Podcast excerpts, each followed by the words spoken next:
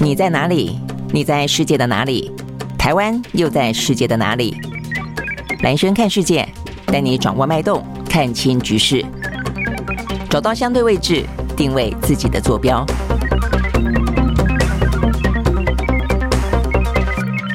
好，大家好，呃，欢迎收看今天的蓝轩看世界啊。好，今天的蓝轩看世界的话呢，大概有几个重点啊。第一个的话呢，联合国大会啊，在魁别了两三年之后啊，这个疫情过后，第一次以实体的啊这样的会议呢重新登场啊。那所以呢，这个会议当中的话呢，呃，算是那么长的一段时间以来啊，这么多全球的一百五十个国家的元首啊，呃，要齐聚一堂。那当然，呃，这个过程当中的话呢，俄乌战争会是呢目前看起来呢，呃，最重要被讨论的相关的话题，那还有目前的全球面对到的一些经济状况等等，还有地缘政治，都是呢大家所关心的。这是第一个。那第二个的话呢，就讲刚才讲到俄乌战争啊，这个俄乌战争的话呢，在连续的大概呃一个多礼拜了吧啊，这个乌克兰呢呃强力的反攻，而且看起来的话呢，确实收复了一些失土。那这个部分的话呢，导致了俄罗斯呢接连的撤退。现在呢，他祭出了另外一个呢最新的手段，那就是呢乌东被俄罗斯所占领的地方。突然之间宣布他们要进行公投，而且呢，时间就落在呢两三天之后。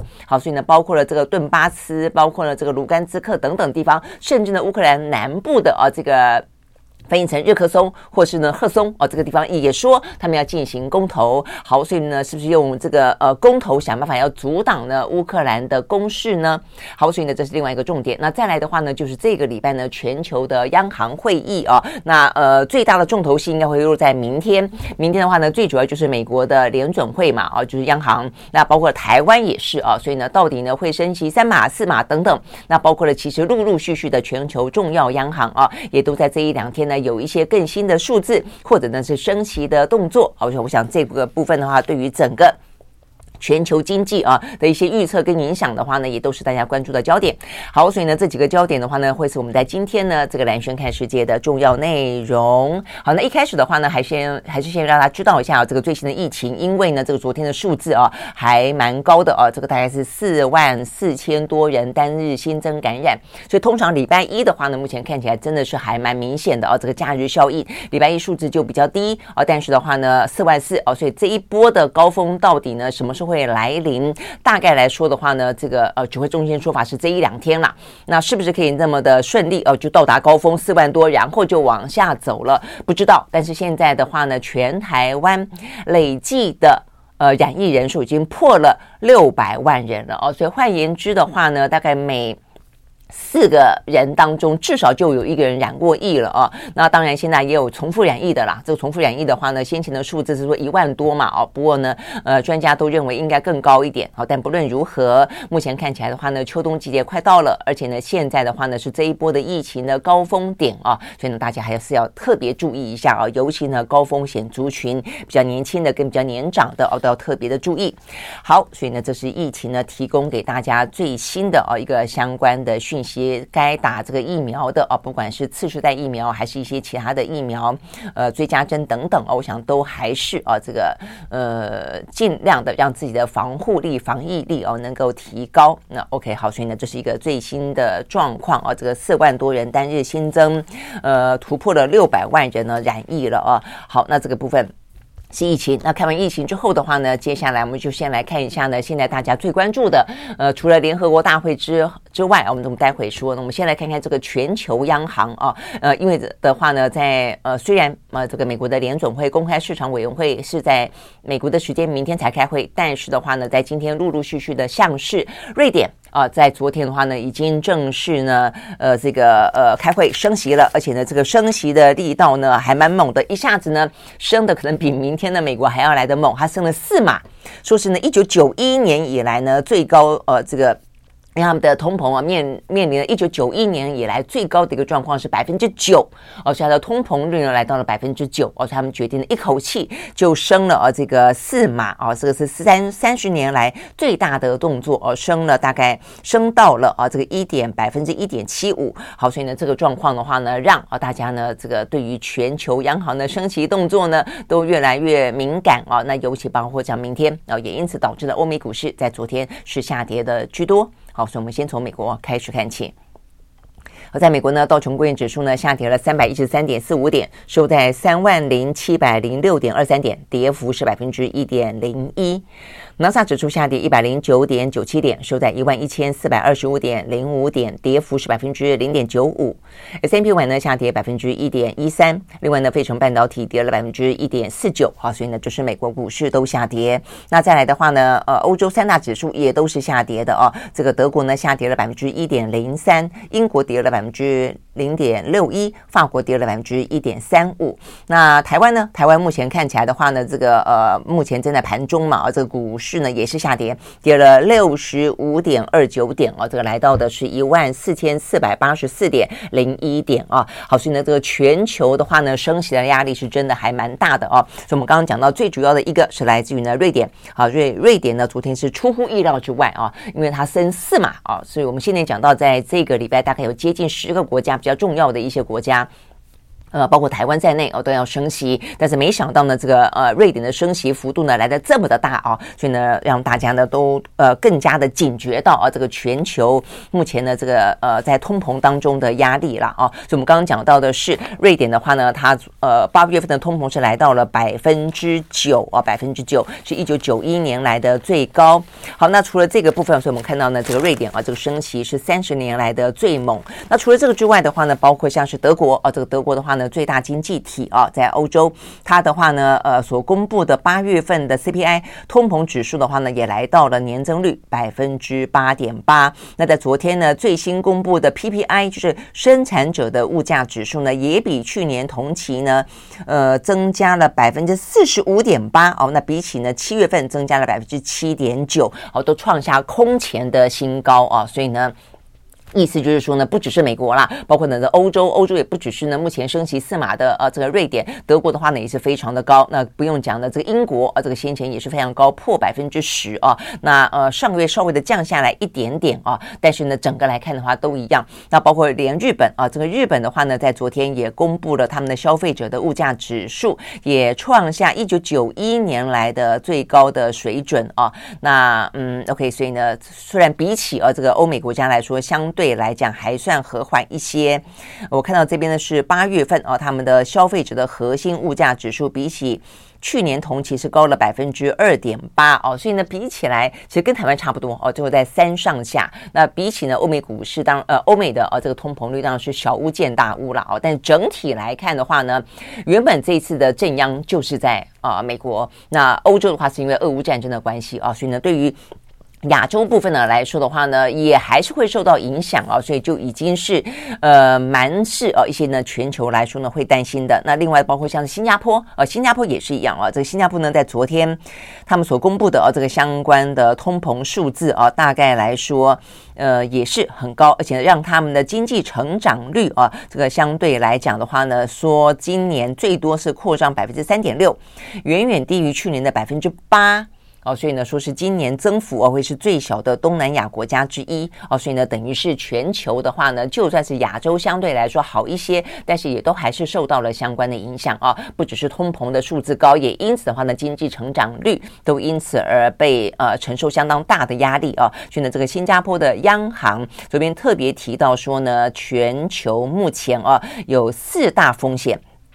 景气低迷。通膨、地缘政治跟气候变迁啊，我想这个气候变迁的话呢，是最近这段时间看起来呢蛮棘手的一个问题啊。那确实是这样子一个状况。那事实上的话呢，还不只是呢呃这个呃，包括我们刚刚讲到新加坡各个国家哦一些相关的通膨的数字，还有呢这个经济成长率的数字啊，都是通膨越来越高，经济成长率呢呃越来越被灌压。呃，再来的话呢，我们看到顺便看一个是亚洲开发银行。好，那这个亚洲开发银行的话呢。在昨天也公布了这个针对亚洲的国家当中，在今年跟明年的一些经济成长率啊，那目前看起来的话，我们刚刚讲到了，这就欧美国家来说的话呢，因为受到通膨的一些影响跟升息的啊一些呃压力的话呢，这个经济成长率会来得更加的低迷，那亚洲地区相对来说还好一些哦，但是都是下调的。好，所以我们看到这个亚洲开发银行目前来说的话呢，针对亚洲地区啊，说预估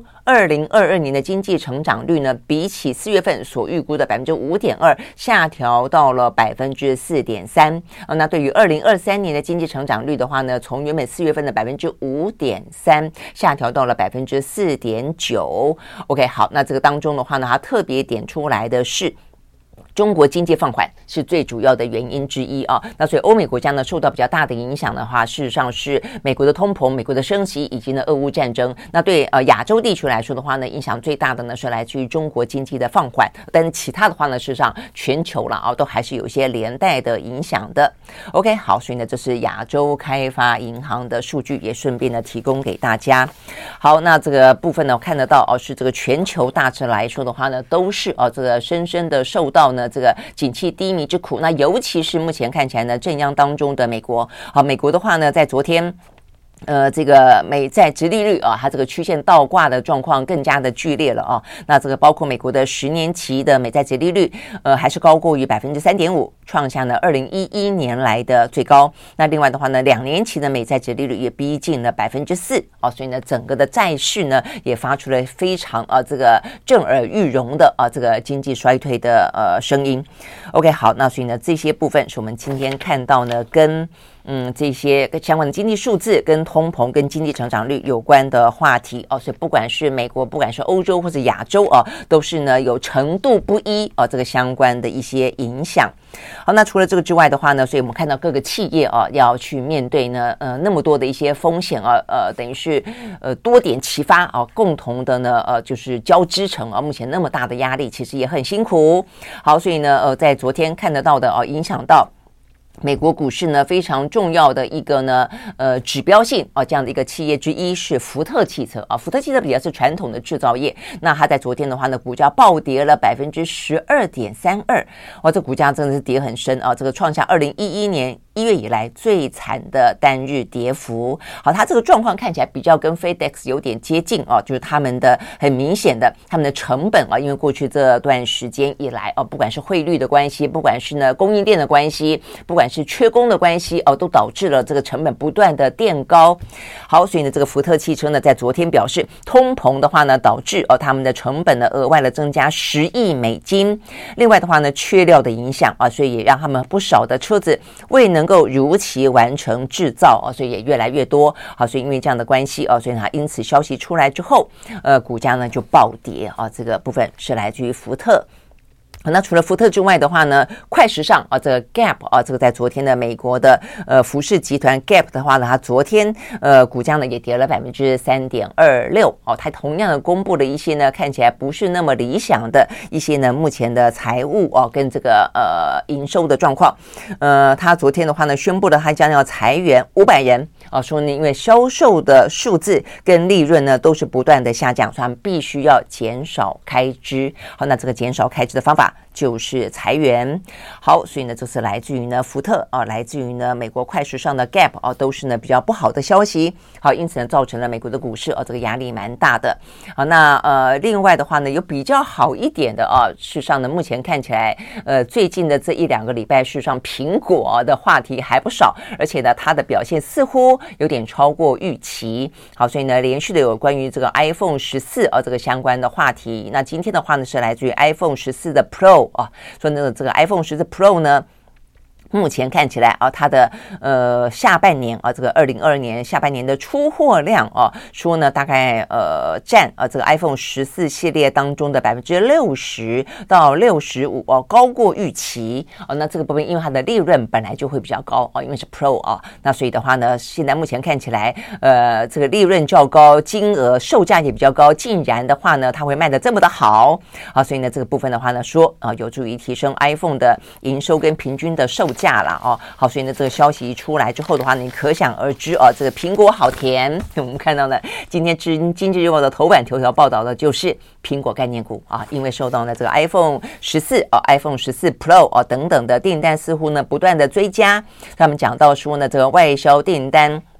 呃，这个台湾啦，啊，这个相关的苹果概念股不断的翻红。OK，好，所以呢，这个部分讲到说呢，嗯，八月份我们的外销订单是五百四十九点九，呃，五点五四五点九亿美金，创下呃历年来的同月新高啊，这个年增率是百分之二，最主要就是受惠于呢苹果的拉货。好，所以呢，这个苹果概念股呢表现非常的抢眼啊，但是不是所有的啊这个资通讯产业都这么好哦。呃，尤其就台湾来看的话啊，目前的话讲到受到笔电啊这个跟显示卡等等的部分啊这个产品需求下滑，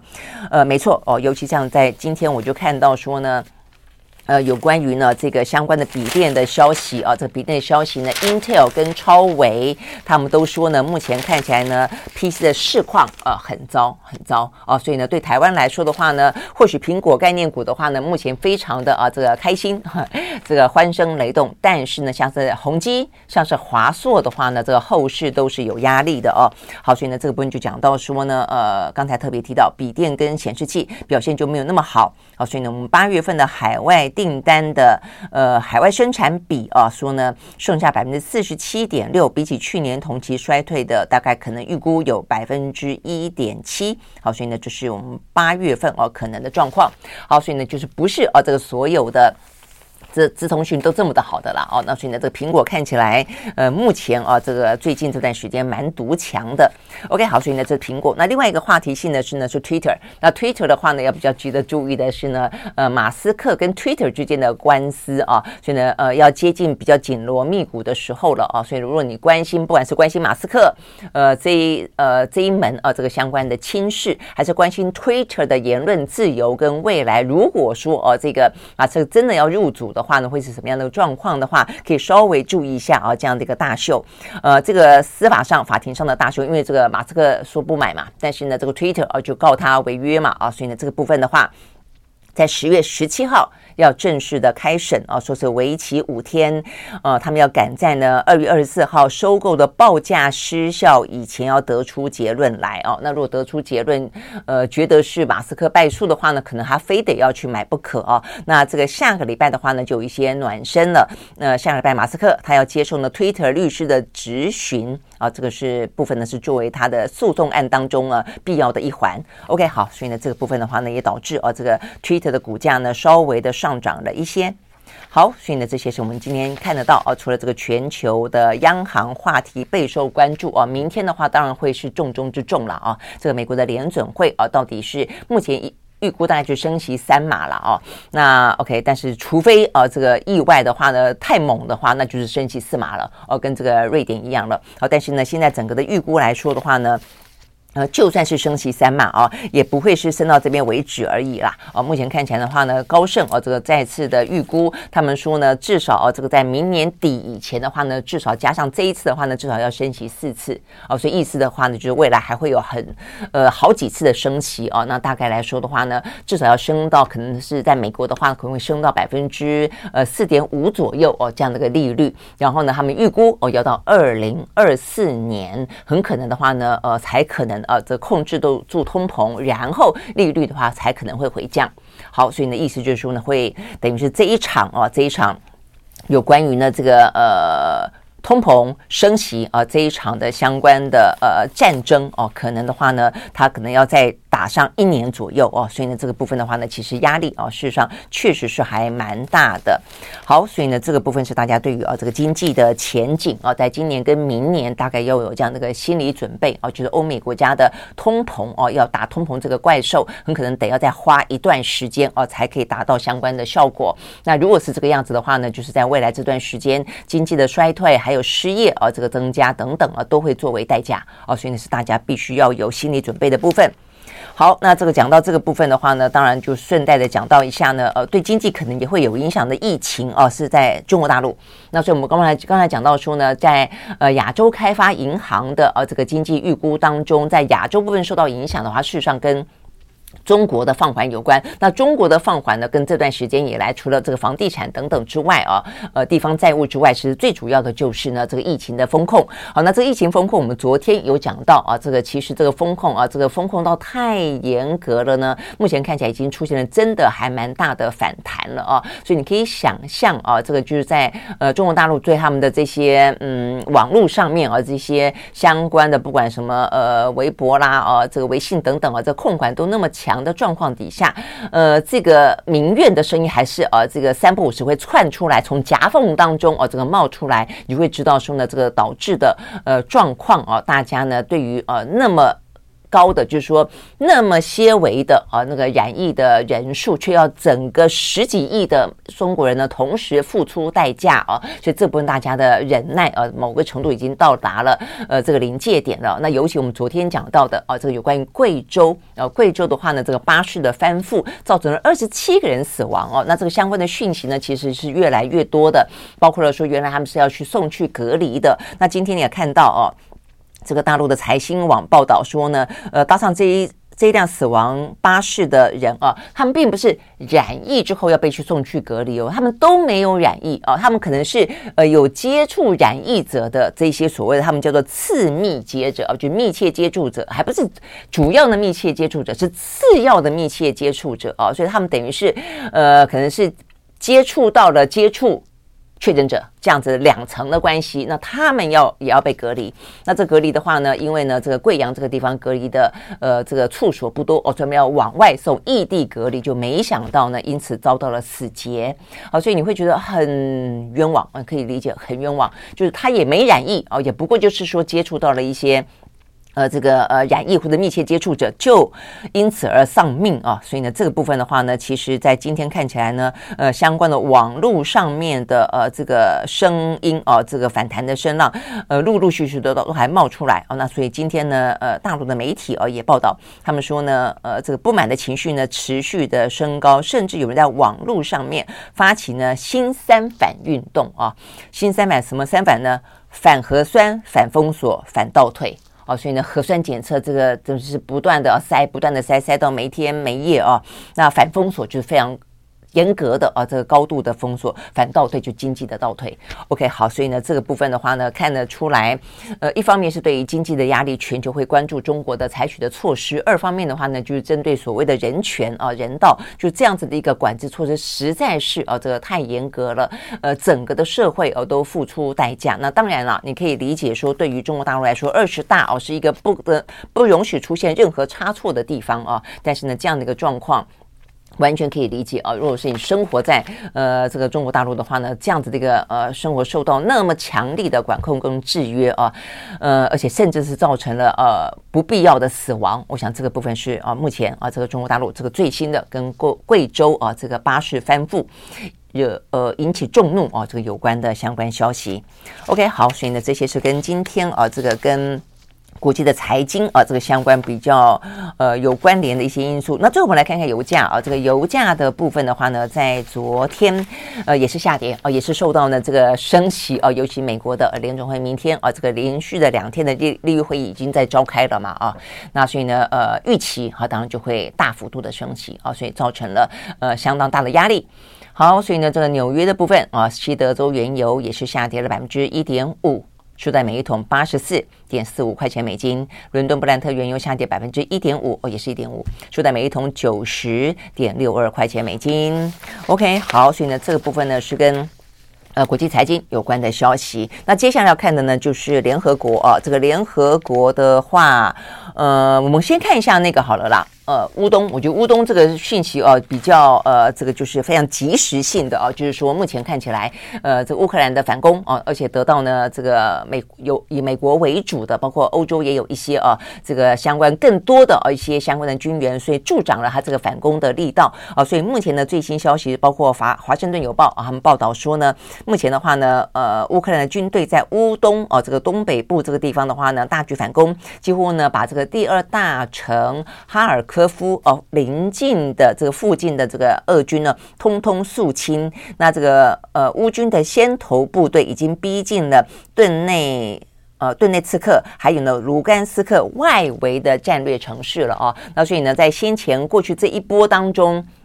原本当然就是呃，这个普丁最好的算盘，就是因为乌东这个地方已经原本就已经很多的乌克兰人比较亲近于俄罗斯嘛，哦所以他们就一直希望自治嘛，就大家还记得的话，是因为这样的关系哦。但是他自治不成，认为呢这个乌克兰没有呢呃一如运。呃，曾经允诺的给予他们足够的一个呃自治权，也因此啊，这个俄罗斯就说以这个正义之名挥军啊，这个进去侵略这个乌东。那现在的话呢，这个乌东啊，等于是大部分都是亲俄的，或者是被呃这一波的呃这个俄军所占领的。但是现在乌克兰的反攻已经反攻到了这两个最主要州的外围的战略城市了。OK，好，所以你会知道说呢，目前看起来。对于普丁来说的话呢，多么的脸上无光啊！觉得很明显的，他或许不是用军事的方式呢，打算要呃重新再赢得胜利，他直接用人民的呃意思来呃进行这一波的呃这个相关的攻防。所以啊、就是呢最新消息，呃这两个啊、这个州，先是卢甘斯克啊这个的领导人帕斯特尔奈克他先说啊，他说呢我们的议会已经无异议通过了，很快我们就决定在后天。二十三号啊，这个到二十七号，他们的时间，他们要。呃，举办了入俄公投，那这个顿内茨克呢也马上啊，这个响应说他们也要，而且呢表示要在同一天一起呢跟这卢甘斯克来办这个入俄公投，所以他们的意思就是说呢，他们要以人民的意志来表达呢，对于乌克兰啊这个政府，意思就是你们就算军事呢重新夺回了啊这两个乌东的州，我们的人民都还是决定呢要跟俄罗斯站在一起的，我们决定啊要归属于俄罗斯。好，那所以呢，这个顿内茨克的领导人叫做普希林的啊，他也表示他呃宣布了啊，这个要进行入俄公投的同时，还写了一封信给普丁，他说呢，如果我们的公投通过的话，希望呢俄罗斯啊这个总统普丁尽快的同意让顿内茨克呢并入俄俄国。OK，好，所以呢，这很显然的就是呢，呃，普丁啊，嗯，目前我看起来这个整个的局势啊，所以呢，西方的分析啊，包括呢美军啊所美国情报局所。掌掌握的确实啊，包括连习近平在见普京的时候，记不记得啊？他们都对于目前俄罗斯打打到这个局面啊，表达了一些疑虑啊。所以呢，看起来俄罗斯方面确实啊，这个在军事部分的话呢，应该出现了一些状况啊。呃，不晓得是无以为继了，还是呢出现可能内部的一些协调领导上的问题等等啊。那总而言之。那他们现在呢，采取的并不是用军事的方式呢，跟呃这个乌克兰呢硬碰硬，他们是用的是一个以人民的意志啊，用公投的方式来表达说，你就算占领我，我还是呢决定要呃这个心向俄罗斯，我们要并入俄罗斯。好，那所以呢这个部分的话呢，是目前呢俄罗斯所采取的最新的状况。那比较特别的地方在于说啊，这个其实这一两天啊，如果大家有关注的话，呃，包括其实嗯，普丁在见习近平的时候。呃，姿态相对来说也并不是那么的高哦，相对来说比较低。连这个呃，习习近平他强调他维持一个比较中立的部分，呃，普丁都还赞许说，哦，我对你你能够维持这个呃均衡的立场，我们就已经非常大表欢迎了啊。所以你会发现呢，他其实开始释放出一些，我记得这一两天啊，呃，在今天最新的是土耳其的总统埃尔段了啊，但是在这个之前。嗯，我记得忘记看了 哪一个新闻报道，是呃，普丁也跟另外一个国家的元首啊，呃，这个国家元首也透露说，其实呃，普丁有说过啊，希望呢跟这个乌克兰能够坐下来进行谈判。那事实上是这个阶段是乌克兰拒绝的。哦，那这个呃类似的说法呢，在今天啊，这个土耳其的总统埃尔段的说法当中，又重新再再被提起来了啊。这个埃尔段呢，他呃在昨天啊，等于是最新的啊，这个接受媒体访问是 BBC 的报道，他说的话呢，埃尔段说哦，他就在呃前几天的呃在乌兹别克所举行的。嗯，这个上海的啊，这个合作组织峰会里面啊，曾经见过普丁。他说他跟普丁两个人呢谈了蛮长的一段时间。那这个部分他讨论到了说，其实他感觉到普丁呢，呃，很想要尽快结束战争，而且他也。啊、觉得他如果可以，他他觉得其实是乌克兰目前拒绝谈判啊。那呃，其实不只是啊，这个目前看起来埃尔段这样子说，中方方面啊，这个是呃中国大陆的外交部长啊王毅。他呢，在呃这个出席联合国大会，呃，就最近他见到了法国的外长，叫做科隆纳的啊。他说呢，两边在谈的时候呢，科隆纳当然关心俄乌战争是不是中方可以出点力。那所以呢，王毅啊，他也说，其实他们不断的有在期待，呃，也在居中协调，希望能够让乌克兰跟俄罗斯能够透过对话来解决分歧。哦，那所以他的意思，他们也在想办法。来劝和促谈了哦，但是目前看起来的话呢，似乎是乌克兰目前的这个反攻的态势哦，看起来非常的呃这个有节奏，而且呢，目前看起来的话呢是呃告捷的哦，所以相对来说变成乌克兰比较不不愿意谈。那现在是俄罗斯方面的话呢，普京看起来是想谈，但是呢并没有啊这样的谈的呃可能性，因为乌克兰不愿意谈嘛，所以啊这个接下来他采取这个动作就是用公投的方式啊。好，那这个公投的方式。反映出来的哦，这个就是目前看起来，当然了啊，这个乌克兰方面不可能接受啊，所以看到呢，这个乌克兰的外长啊就斥责这是一个假公投，他说呢，这是一个呃俄罗斯非法占领呃乌克兰的土地啊，所以不管俄罗斯怎么做。呃，乌克兰都有权收复领土啊。那这乌克兰的总统顾问也说，呃，这个俄罗斯啊，这个等于是怂恿啊，这个乌东的这两个地方进行公投，只是在战场失利之际转移焦点而已，无法让乌军的炮火停止。那我看到这个现在联合国大会当中很多的国家元首嘛，啊，这个呃马克宏他也直接说了啊，呃，法国是不可能承认啊，这个就算是未来这几天公投通过了哦，他说不可能承认。这样的一个假公投的，OK，好，所以呢，这个局势只能可以看得出来哦，呃，就大家都在出招，但是呢，目前这一波看起来确实哦，乌克兰的反攻是奏效的啊，那反而是呢，呃，俄罗斯确实是陷入了相当的困境啊，所以他不管是希望用谈判的方式，呃，却受挫，或者他现在用一个公投的方式啊，但是看起来西方世界国家也不可能承认啊，但是这个就反映出来双方的话呢。一时半刻很难呢，完全的停歇哦，除非是乌克兰的反攻能够一路的反攻到底，但是呢，能不能够那么的顺利？呃，这个西方世界好像也不是那么的乐观啊。像我们今天也讲到了，包括连拜登啊，包括了美国的情报单位啊，也说目前看起来的话呢，呃，不能那么快就说俄乌战争已经出现了转捩点。好，所以呢，我觉得这就是俄乌战争很麻烦的地方了啊，就是说。当这个俄罗斯打得呃很顺手的时候，是泽伦斯基一直想谈判，记不记得啊？在前前段啊，这个呃俄乌战争爆发前的几个月的时候，乌克兰不断的想要去谈判的方式啊，然后呢呃，但是问题是俄罗斯不愿意谈啊，他打得正正顺手啊，这个顺风顺水的哦。那现在的话呢，变成是乌克兰反攻反的反的正好，那所以呢是俄罗斯想谈判啊，那所以俄罗斯想谈判，那乌克兰又不愿意，所以我觉得依照这样的一个状况啊。当双方都有面子跟里子的问题的时候，不可能在个同很很难在同一个时间点啊，同时愿意谈判，同时愿意给对方搬下台阶哦。所以我觉得这个战事本身啊，真的是除非打出一个结果来，你说要透过和谈，目前看起来真的是还蛮难的哦。OK，好，所以呢，这个部分呢是来自于。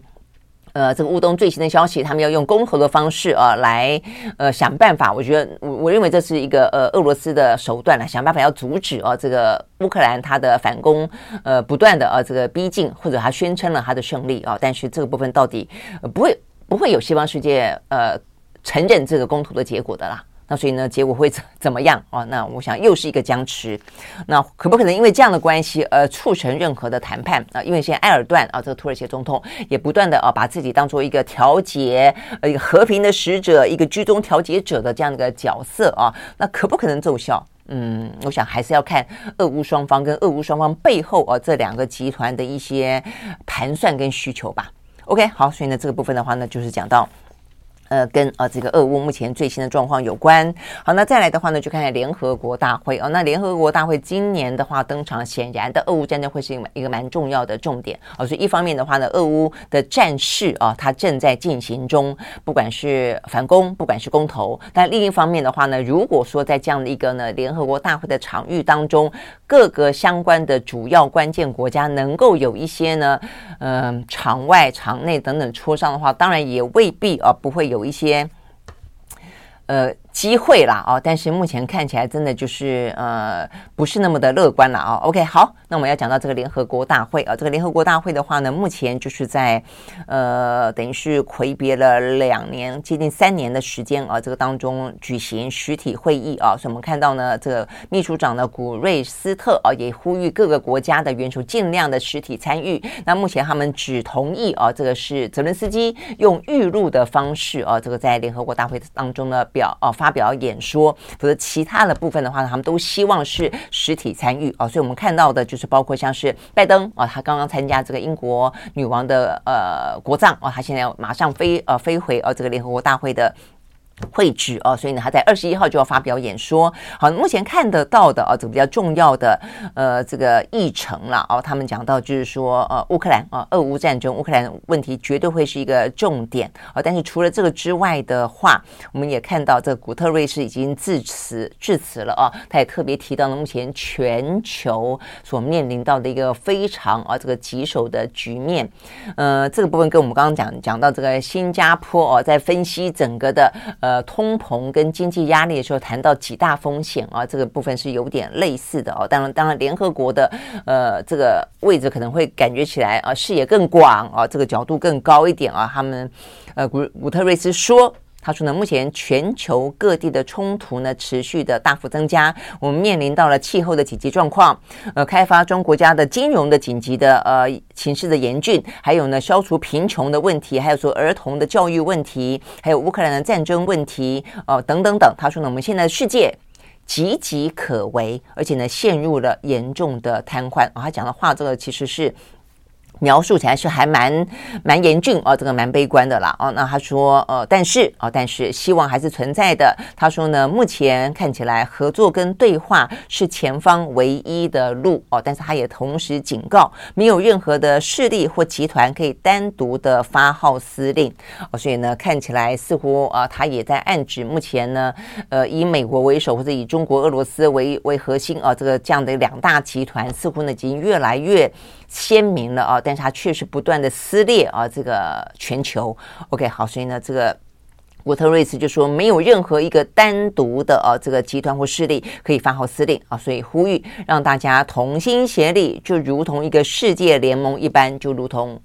联合国一般好，但是我们也必须说，联合国基本上来讲是一个很难啊，这个几乎是一个没有牙齿的啊，这个老虎啦。所以你说它能够怎么样子的去发挥作用也很难。你连是一个安理会啊，要这个呃对。俄呃，这个俄乌战争发表谴责，也都因为哦，这个安理会里面就有俄罗斯哦，就是很多的当事国就在安理安理会里面。你任何一个看起来可能发动战争的，呃，最关键的哦，在他的批评底下，可能是单独的势力跟集团的主要的关系国都在安理会里面。所以你说这个安理会怎么样子能够呃发挥这个作用？我坦白说，真的很难啊。但是你说呼吁。还是可以呼吁的啦，那他至少提供一个场场合嘛，哦，让大家能够呃这个呃面对面哦，尤其这是呢在疫情以来第一次哦这个面对面的实体会议。好，嗯，那所以呢这个那么难得的一个机会啊，所以古特瑞斯他就发表了一个听起来非常非常非常非常忧心的一个谈话啊，讲到我们这个世界正岌岌可危当中。好，那所以呢各个状况啊所发生的。就是这样子哦。那我们刚刚讲到这个是一个哦，古特瑞斯的呃致辞。那然后这边也描述了很多了哦。这个就是呃这一次他特别的要求啊，过去都是用视讯啊，这次的话呢必须要亲自到场。唯一的例外啊就是呢泽伦斯基啊。那然后的话呢，接下来的话题以这个俄乌战争为主，但同时也想要处理一些地缘政治哦，还包括了一些气候变迁啊、气候灾难呃还有呃等等啊这个连带的啊这个。呃，供应链短缺断链啊，所导致的啊这些金融的危机啊，包括疫情当中哦、啊，可能最受影响的就是呢这些贫穷的比较落后的国家。OK，这一部分的话呢，就是所谓的贫富不均，都是呃、啊、在这一次的议题当中希望被讨论的啦。哦、，OK，好。那这是呢，这个联合国大会目前的最主要的议程啊，包括呢这个古特瑞斯的最新的致辞。好，那我们刚才讲到了拜登啊，拜登的话呢是预计的明天啊会这个在联合国大会当中致辞。目前看到这个相关的表定安排啊，大概有一百五十个呃这个国家元首应该都会啊这个发表，都会被被安排到有这个发表演说的时间啊。那只是说呢，呃这个呃重点当然不一样了啊，这个有些。可能演说就不会被重视嘛，啊，但是呢，像拜登的演说，呃，可能呃就会特别的被关注啊。那呃，这个中国的国家主席呃，这个习近平目前的话呢，好像是没有打算要出席啊，还是派代表出席等等。好，那呃，这个部分的话，我们也看到，再来的话就是有。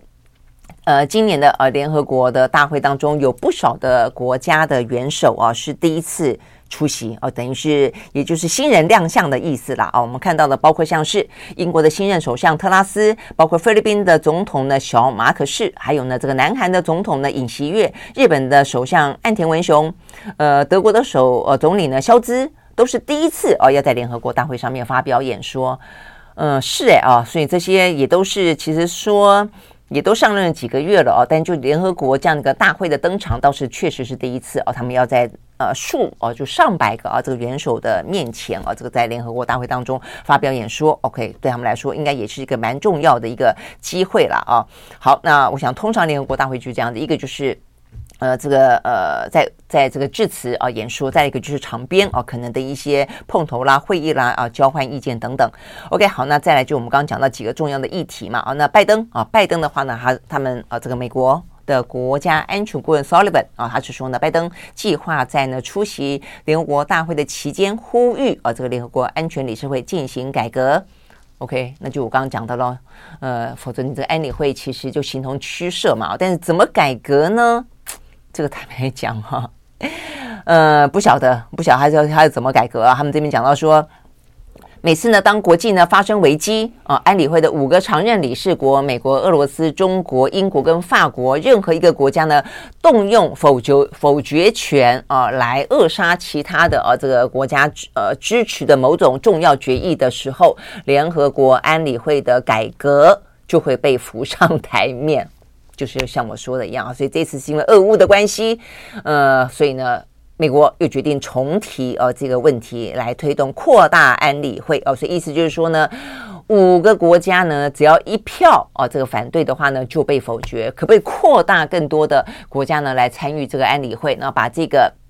呃，投票啊，这个赞成反对的比例呢，做点调和，让这个安理会呢，可能还可以发挥呢若干的作用。OK，好，所以呢，就是目前呢，美国呃要来提出的啊一个部分。那另外的话呢，欧盟国家呢也打算啊，在这一次的联合国的大会当中要提出一个呃决议草案。目前的话呢，欧盟已经在上个礼拜呢达成了共识啊，这个进行了联署了，那就是他们要求呢，联合国指派专家要。针对俄罗斯的人权状况啊，这个进行调查。好说呢，这个俄罗斯人权状况呃非常的恶化。那这个部分的话呢，是啊必须在呃人权理事会里面被呃关注啊被了解的。好，但是呢，这个俄罗斯啊方面显然的啊不以为然。他们说呢，这个这个呃决议显然的是带有政治偏见，毫无根据啊，而且呢，一定就是因为这个俄乌战争啊，他们想要。呃，怎么样？怎么样的关系？哦，那这个部分是有关于俄罗斯。OK，好，所以呢，就是在目前为止啊，这个联合国大会当中所看到几个比较被聚焦的话题以及相关的行动。好，那再来的话呢，呃，最后我们看一个啊，那就是呃，才刚刚啊，这个等于是落幕的啊，这个英国女王的国葬。那呢，另外一个的国葬呢，就受到关注了，那就是呢，呃，安倍的国葬啊。所以日本的话呢，呃，就是有关于安倍国葬这件事情，呃，等于是在过去这段时间啊，不断的在拉锯、在争辩、在讨论当中啊。这个日本民间，你很难想象啊，虽然对于安倍的啊这个定位呢，还蛮尊崇的啊，但对位于他。举办国葬这件事情，反对的声浪是比较大的哦。好，那呃，这个是否举行国葬这件事情，随着日子啊越来越接近，他们表定的时间是九月二十七嘛啊。这个今天发生在岸田文雄的办公室外面，有一名男子呢自焚啊，他自焚的呃原因就是反对啊这个安倍国葬国葬啊，所以呢这个部分呃他留有啊这个相关反对国葬的字条。好，那这个市场我们刚也讲到了，这个呃，日本很少举行国葬，TM Day 举行国葬啊，一直有争议啊。这边讲到报道说，民调显示半数以上的民众都不赞成国葬哦，但是也没想到他用这个呃自焚的方式来表达反对。那因为呢，大家反对归反对啦哦，这个岸田文雄的话呢，还是决定要在九月二十七号举行替安倍举行国葬。那今年我们就有谈到过了，事实上对岸田文雄来说，安倍的国葬呢，其实某个程度啊，具有这个相当大的啊这个政治上的意义啊，标举的是一个他呃跟随着啊这个呃安倍的。路线啊，也是垫高一个呢，他举行一个呢，等于是有全球啊这样的一个能见度的一个重要的仪式啊，去想象。当然，这个安倍的国葬可能不会比比起啊这个英国女王的国葬来的这么的嗯那么多人参加，那么多那么尊崇了哦。但是呃。就岸田文雄来说，就一个呃政治的呃世界性的一个政治舞台来说，其实也会啊、呃、这个相当程度的受到关注的啊、因为毕竟呃是日本啊、这个日本在这个印太地区还是一个相当重要的国家嘛，尤其西方世界国家来说的话呢，应该都会非常的重视啊、所以呢，对安倍来说还是呃执意啊要这个举行好，但是也因为这样一个执意举举行的关系啊，所以呢换来了一个呢呃用自焚的方式表达抗议。好，那目前的话呢，这个抗议的民众啊，呃他就。自焚啊，自焚的民众的话呢，失去意识，被送到医院的紧急救治当中啊，看起来似乎呢还有机会啦哦。OK，好，所以呢这个部分呢是我们看到今天的比较重要的一一些消息。不过讲到啊这个呃日本讲到安倍，我们顺便预告一下，在明天早上啊，明天早上的话呢，我们的呃蓝轩时间的阅读单元刚好是蓝轩选书嘛哦，我们特别选了一本呢呃叫做安倍。大战略哦，蛮好看的一本书哦，也是呃好看的意思就是它里面呃很多带你回到当时的历史现场，讲了一部很多的故事。那呃，但是另外当然也有比较呃这个严肃跟重要关键的部分，就去分析哦。就我们去谈到有关于呃中美台的关系的时候，讲到印太战略的时候，讲到呃台湾有事等于日本周边有事。日本周边有事，等于呢美日同盟有事等等的概念的时候，都是以台湾的角度为出发啊，比较少从日本的角度为出发，重新看日本怎么样子在美中之间想要寻找一个它的新的位置，然后怎么样子把美国拉进印太的战局当中去对抗一个日渐强大的中国大陆。事实上呢，安倍在这个过程当中扮演了相当重要的角色，而且拟定了相当重要的在日本的国内，甚至呢对美国来说。也是非常重要的一个所谓的自由开放的印太战略，就是安倍所提出来的啊。所以，我们明天的话呢，会邀请到蔡增佳老师哦，来跟我们谈那本书，呃，蛮棒的一本书啊。所以呢，在这边顺便跟大家推荐。那同时的话呢，最后一个话题要讲的呢，呃，就是跟台湾有关哦。那我们刚刚讲到这个整个印太的地区，那所以呢，拜登到底呢，前一天讲到说啊，这个美军会出兵协防台湾这句话呢，啊，现在还在余波荡漾了哦。那所以呢，昨天我们讲到了这个印太的呃事务官啊，美国的印太事务官呢坎伯重申啊，这个美国对台政策不变，那也代表对中政策是不变的了啊，呃，就是。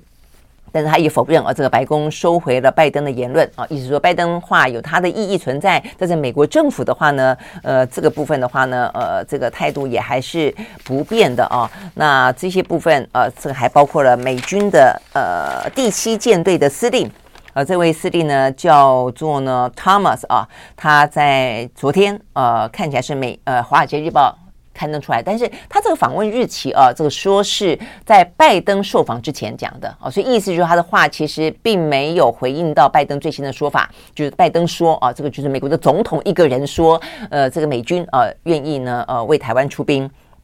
啊、那所以我要强调是这样的一个时间点了啊、那在这个之前的话呢，Thomas 他特别提到说，他认为哦，他们也是问到很多啦，就是对，都是讲到跟台湾有关啊、所以他们呃，目前这个重点在于说，呃，这位美军第七舰队的司令说，目前的共建有能力。封锁台湾啊，就是说他目前的话呢，会采取两个比较可能的做法呢。如果他侵略台湾的话，一个就是封锁台湾，有点像这一次的丰岛军演；另外一个的话就全面性的入侵啊。那这两个的话呢，呃，目前全面性的入侵啊，是不是呃共军有这个能力做得到？我目前各个方面有不同的说法啊。有人认为说他可能还没有到这个能力，但是封锁绝对有。OK，好，那所以这就是。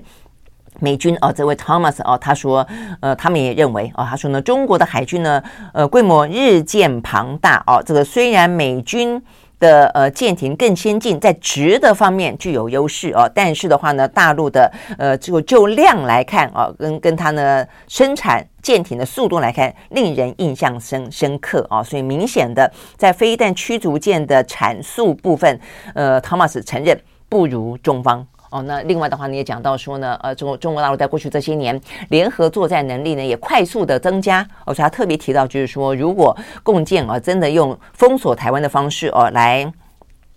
霸凌的话哦，他认为中方是有能力做到的哦。但是如果说他们这样子做的话，那么呢，国际社会呢应该不会做做事哦。因为你说要出兵，大家可能还会考虑再三。但是呢，如果你是用封锁的方式的话呢，可能会影响到呃海面上的船只啊，很多运油的啦，呃运货物的啊，都要经过这个地方非常重要的枢纽嘛。那还有很多的一些呃航班啊，也会受到影一些影响啊。所以上次在这个呃裴洛西来台湾的时候，我们发现。呢，这个共军的军演干扰到了这些呃飞航的呃这些航班的时候，它其实很快的啊，就打个一两天就就停下来了。所以他会知道这个部分的话呢，其实你影响到的不只是台湾，你可能觉得你是封锁台湾，但是你造成全世界啊，呃天上飞的、海上呃航行的都会受到一些影响哦。所以这个部分是他必须要去付出的代价，也必须要再三考虑的，因为这个部分可能会换来国际当中的介入哦。我我想这个部分是。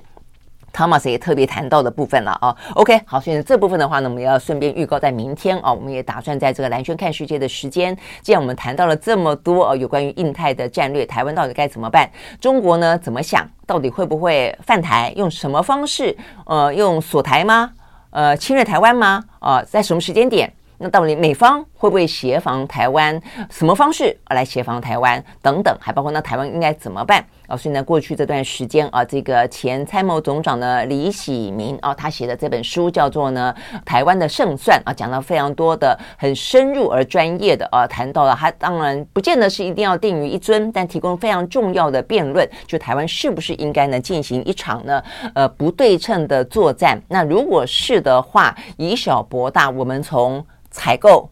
到我们的战略部署，到我们的作战训练，到我们的后勤补给等等，都必须要有所改变啊。那这个李喜明，因为我看他这个书啊，他这个书里面最主要提到的是，我们虽然嘴巴说我们以小博大，要用不对称的战争，最近大家也经常性的听到，但是我们听起来啊，在他的书中谈到的是，我们有点说一套做一套啊。就我们虽然说是这样说。